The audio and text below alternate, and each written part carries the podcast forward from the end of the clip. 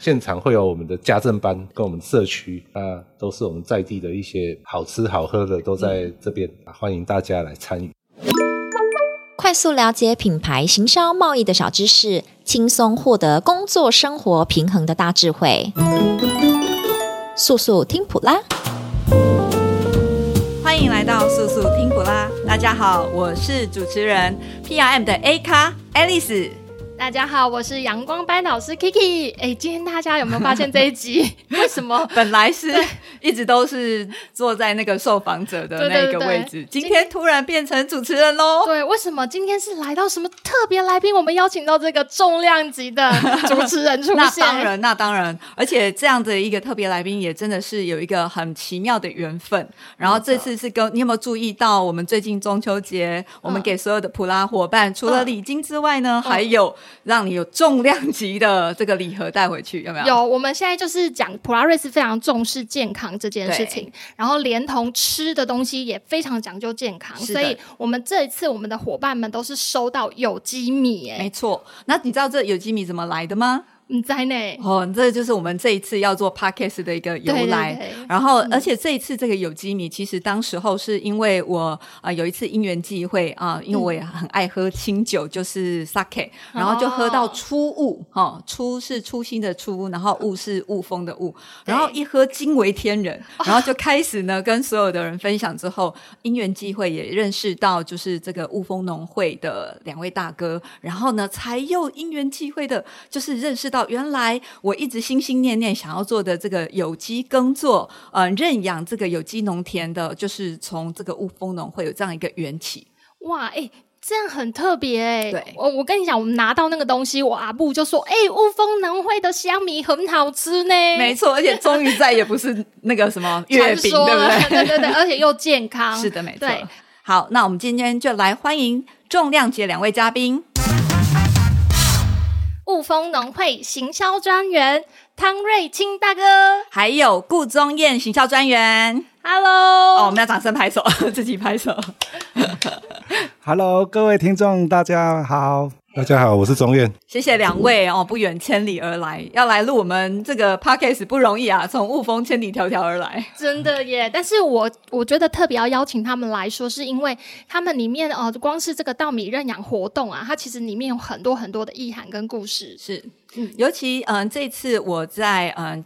就是决定要认养之后，其实我很意外收到顾大哥跟我说：“哎，Alice，那我们要回馈你有这个香米，好，你可以来品尝。”我说：“哦，好啊，好啊。”结果他一讲说有一百二十包，我整个傻眼。我说：“这个这个要怎么吃啊？吃到什么时候？”后来，嗯，顾大哥他说：“哦，我们雾峰农会现在呃，对于这些企业认养呢，也有一个回馈，就是我们可以在包装上面去打上公司的 logo 啊，公司的名称，让我们可以作为伴手礼。于是呢。嗯”这也就促成了这一次我们跟所有的普拉的伙伴一起分享，然后并且呢，我们也跟一些客户，我们一些蛮重要的客户，我们正好可以把这个当做一个伴手礼。所有的客户拿到都觉得说，哇，真的是太用心了，嗯、而且特别听到就是呃雾峰农会他们这么用心在做这个所谓的友善耕种，还有这个有机米啊、呃，这么的用心，所以我也觉得说，呃，应该要把这个东西好好推广。所以呢，就一直扒着 Kiki 说，赶快来。做一集节目，让我们的两位大哥来跟我们分享一下这个雾峰农会，它到底是怎么从五甲地到现在的白甲，白甲这个当中的筚路蓝缕，来跟我们好好分享一下。没错，我们先请我们的呃汤大哥来跟我们讲一下，当初为什么雾峰农会会想要做这个友善农耕的稻米认养计划呢？哎，各位听众大家好。那我们当初雾峰区农会呢，想要来做这个白甲良田那个友善耕作的计划呢，是想说，我们透过企业参与认养，那与农民之间呢达成信任的合作。那农民呢在认领在认养企业保障的支持下呢，一方面呢可以实践社会的那个企业形象，一方面呢又可以让生态改善，回馈呢以往的淳朴跟纯净。那我们也可以保留给后代更美好的环境。那当初呢，我们从二零一五年开始在参与推广这个友善耕作的时候呢，遇到蛮多的困难。第一个就是说，我们怎么去改变老农长久以来的使用化肥、农药生产的那个方式，那他们会得得到一个最大的反弹，就是说不洗农药、不弄化肥，整个食物跟植物怎么可能会生长得好？嗯、那我们。就开始跟他做沟通，我们采用保证价格的方式来保证他的收益，让他来愿意来从事。那刚开始的时候，大家都很讨很反弹。那所以呢，我们只有从无甲地开始来做小面积的推广，这样子而来的。哦，我记得汤大哥跟我分享过，他那时候呃呃，主要我们的那个产销班班长。他是不是他他爸爸也是一生务农这样子？然后那时候他要做参加这个计划，是不是还有遇到一些呃父母的反弹革命啊？对对对对，革就是产生了一个很大的革命。他的父他们的父母亲就会说：“我做一世人的田，吃吃过盐比你你吃过饭较济啊！你这样子，你做有你做有机的，你你那个收成又那么少，价格又那么贵，你敢要你你你你你是要做？”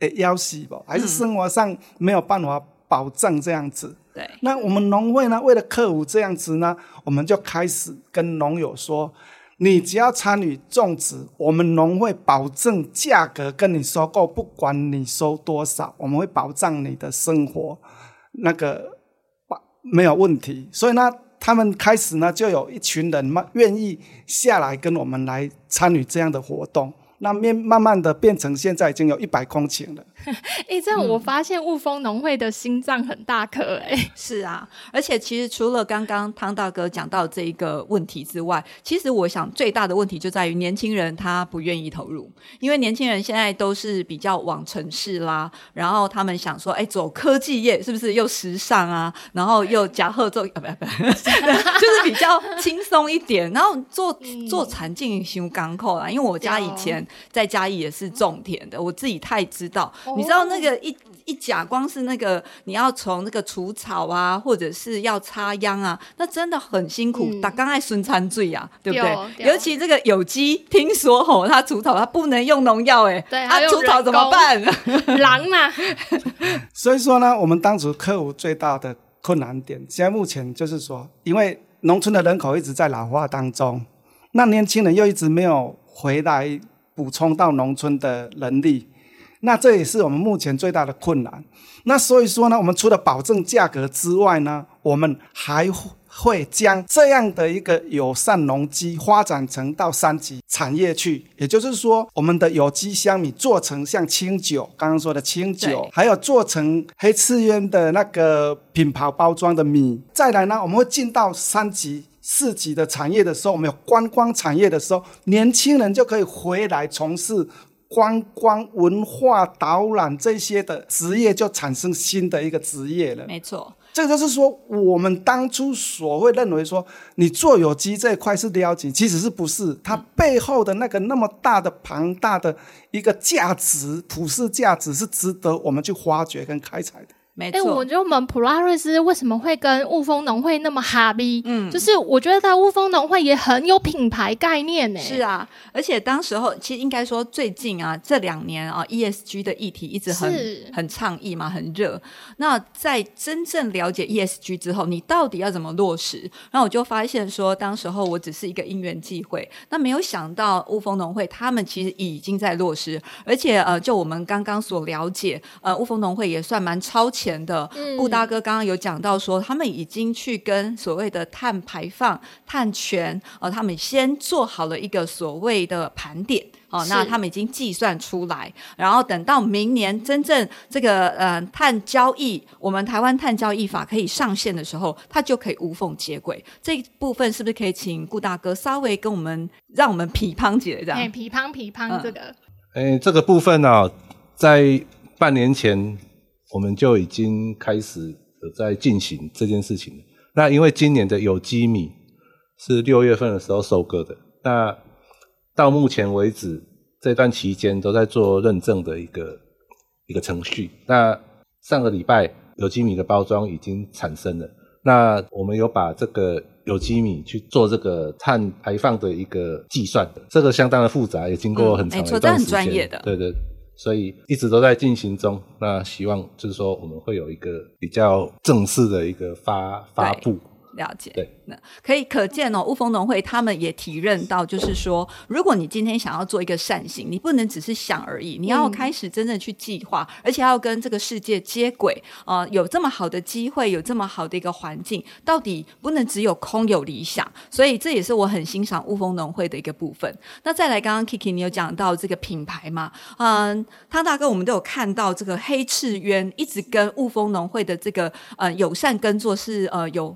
成为它的一个品牌标志，可以跟我们分享一下为什么是黑赤鸢吗？哦，可以的，因为我们在二零一五年开始推广友善的友善农作的时候呢，那刚开始的时候呢，你知道，因为是友善耕作，所以不施农药，嗯，所以当初的那个病虫害就非常严重，对，好像老鼠啦，或、嗯、一些什么虫害啊，就非常的严重了。嗯、那我们那时候当时在在想在想说，哎，我们怎么让让这些病虫害能够透过自然的食物链来达到一个平衡，而、嗯、让这些病虫害小那个减少。那我们于是呢，那时候就二零一八年的时候，就跟屏东科技大学的一个林老师，嗯，也叫老鹰公主林慧珊，然后就开始接触了，对对，然后就跟他接触了。那接触完之后呢，他就想说，哎，我们是不是可以来这里做一些栖架？对，就是让老鹰的栖架。因为老鹰是最高的食物链，对。对的原始者，嗯，那他就开始把屏东红豆的那一个对老鹰红豆，对很有名的，很有名，嗯，对，然后就把它复制来我们这里，嗯，那他说，那他开，他就开始在二零一八年还有这个时候，他在我们的五甲田那里开始架起了七座，结果竟然吸引了黑刺鸢来，哇哦，呃那是二级保育动物，嗯，对，那。开始来的时候，我们就很高兴，哎，那渐渐的呢，老鼠就开始不见了，因为因为因为有食物链的生态很完整。嗯、那你看到一只黑刺鸢，平均如果说一天最多可以捉到九只老鼠，哦，那一天就九只哦。那你看，那这样子如果来了四五只，那一天一天就可以消除了二三十只了。没错，那对，那渐渐的，哎，老鼠不见了。嗯、不是是减少，你就不用，你就不用用药了嘛，对不对？那其实我们以前是老鹰会这些高等的食物链会的会消失，会消失，是因为我们以前是投投的农药，药这样对，还有老鼠药。嗯、那吃老鼠药吃了这一些之后，老鹰或者是高等的生物链来吃的时候，它就自己也死了。对，那因为我们用了这样的自然农法之后呢，结果黑刺鸢进来吸引的不是黑刺鸢来。对，那而且黑赤鸢又在我们那开始繁殖，嗯、生，因为它形成一个很很棒的一个生态链，它已经繁殖到我们那里繁殖了三四代。哇哇！而且、哦、而且一窝都一一个窝都生了四五只，可以想象那个画面嘞，很很漂亮。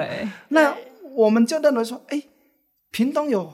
老鹰红豆，嗯，那我们这里吸引了二级保育的黑刺鸢，对，那我们是不是叫黑刺鸢米香米？没错，对，那这就是我们的品品牌的，对啊，这就是一个很棒的一个品牌标志。那你看到我们形成了一个黑刺鸢米的生态指标，你之后呢？我们现在是全国第二鸟类保育为主的友善产品，等于说你把这个生态富裕做好了，你不要用药了，你让这个土地变健康了。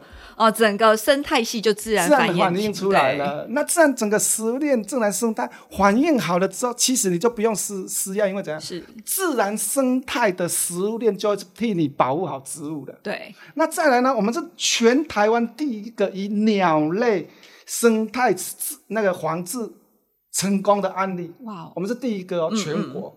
再来呢？我们是第一全台湾第一个地方农会。采用自然农法生产的生态农产品，农产品好多第一哦，对，而且而且我们目前是全台湾一百公顷最大的自然之专业水稻田区。哇，这真的很不容易耶！对，对啊。因为刚刚嗯汤大哥在采访前也讲到，其实呃他们在富裕这个农地，然后在做友善耕种的时候，最大的另外一个困难就是你必须要把它做大，但是你要把它做大，坦、嗯、坦白来讲啊，你那个腹地要大，对不对？而而且做友善工耕作，刚刚汤大哥讲，我才吓一跳，原来你不是说自己做好自己的友善耕作就好，嗯、你要退到什么？推到三公尺哦，三公尺的那个隔离带，隔离带，隔离带哦，那个是。把那个田租下来，但是不种任何东西。嗯，为的为的为什么要这样做隔离带啊？因为我们所要做的隔离带，就是说我们怕旁边做惯性农法的那个那个农田，因为它喷药而呃影响到我们的，哦、怕它随风飘过来，飘过来。对，所以说我们才会去做大，而做大的最大原因就是说，让整个生态跟动物可以很。有一个安全的庇护所。对，那我们目前我们那个一一百甲的白甲良田，目前有五十几种的水鸟出现。哇！对，也也变成冬天、秋天的一个候鸟的中继站。哦，哦，除了那个黑翅鸢之外，我们还有白鹭鸶，嗯，呃、黄头鹭，哇，啊、呃，水蛭，嗯、哦，各种还有什么斑鸠。哦，你到了秋天去看的时候，那是整个都是蜻蜓跟鸟类，那个时候看的真的是让人感动。是，对。那我们除了这个价值，大家会认为说啊，你农会花那么多的钱放在这里，那会不会亏钱？嗯，其实那后面的效应是比这个大好几十倍。我觉得有出物绝对不会亏钱。真的，我不骗你。你知道那个清酒要好喝，坦白讲。米是关键，是真的，品质好的米啦。对，主持人太厉害，因为 总是尝得出来的嘛。尤其初雾呢，呃，他们在整个品牌的行销包装，我也是觉得蛮惊艳的。我觉得雾峰农会在这几年，他们不断的在努力，他们是很能够跟这个世界接轨，这是我很欣赏他们的地方。他们不会只谈理想，他们不会只是用环保来感动你，他们也知道，他们必须要被 buy in。所以他们要把自己的品牌做出来之外，他的形象跟包装他们也很重视。那而且整个初物，如果你去看那一系列的酒，它不会只有一种清酒，他不会想说啊，今天大家就应该来支持我的友善耕作啊，他们不是这样想。那这个也是我很欣赏，就是呃顾大哥跟汤大哥他们的努力，因为这个真的不容易，因为你要去开创不同的这个产品线啊、呃，光是初物哦，我就知道有什么荔枝啊，有呃蜜蜂呃对柠檬蜂蜜。哇，都是女生很爱的。然后还有，嗯、呃，你如果要送礼，它也有跟一些比较漂亮的包装哦、嗯。那个我真的送出去，朋友都很喜欢，而且很有面子。对对。那以看我们这次的从五甲地白甲良田所有机米生产的出来的出物，我们这次在双十节国庆在美国，嗯，就用我们的。国庆宴上就是用我们的初物做向上元来做招待国宾的国酒。哦，真的是，而且也对，而且在德国的工世界工具展对。指定用酒，哇哦，指定用酒，指定用酒，哎，他是直接就说你们的初雾在我们的德国烈酒比赛，从二零一零年到现在年年都得金牌奖，太棒了，所以说。特地邀请你们过来，所以你看我这舌头是不是很厉害？是、欸，我那时候其实还不知道啦，我是在品尝之后很喜欢，然后才接触，然后才了解到。而且其实德国它是非常重视 ESG 的，他们在知道农会啊、呃，他们这么的友善耕作，原来这一款酒是出自于这样的一个友善耕作的一个米之后，他们也是更乐意去采用它这样子。对，欸、那真的很想知道哎、欸。那这样还有什么活动可以跟大家介绍一下？我们好想参加，多多了解雾峰农会这个稻米认养计划活动，有没有什么相关的最近十一月的活动可以参加啊？呃，十一月哈，下个月的四号星期六哈，十一月四号，我们会举办一个食农教育的活动。那这个食农教育的活动会连接到。我们企业认养户，那我们会邀请企业认养户，或者是有意愿参加我们企业认养的的客户，一起来参与这个活动。那这个活动是一个亲子活动啦，亲子活动哦，不是说，哦、不是说，我先报名加一，对，加二加三，不是说。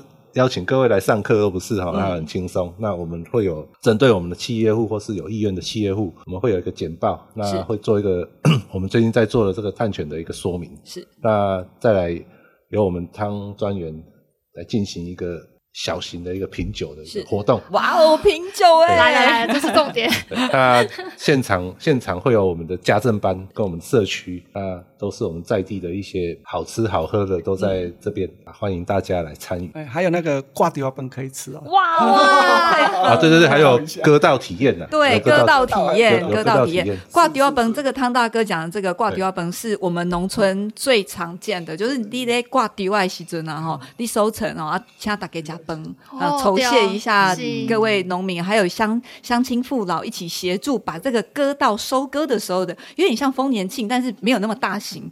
那种挂丢啊本哦，真的是非常淳朴的一个农村的体验。我这个农业小白很需要哎、欸哦，非常非常欢迎。那如果各位普迷想要参加，欢迎加入普拉瑞斯赖官方账号。下面你只要输入雾峰农会活动，我们就会有以下的报名资讯可以参加哦。还有你直接在赖官方账号还可以看到黑翅鸢的本人照片哦，哦 本鸟照片，本鸟照片，英姿英姿，对，很可爱，很可爱。那时候那时候那个照片是怎么？拍的、啊哦、真的很帅耶！我可以跟各位报告一下哦，我们二零一八年开始跟屏科大的老鹰公主合作之后呢，我们就刚开始只是架气架，然后开始发觉说，哎，好像有鸟类的踪迹，但我们也不晓得是什么，那我们就开始呢架设的那个摄影机，也就是在气架上架设自动摄影机，那来观察说，哎，到底在上面是有什么鸟？结果摄影机一架上去之后，哇，不得了了！二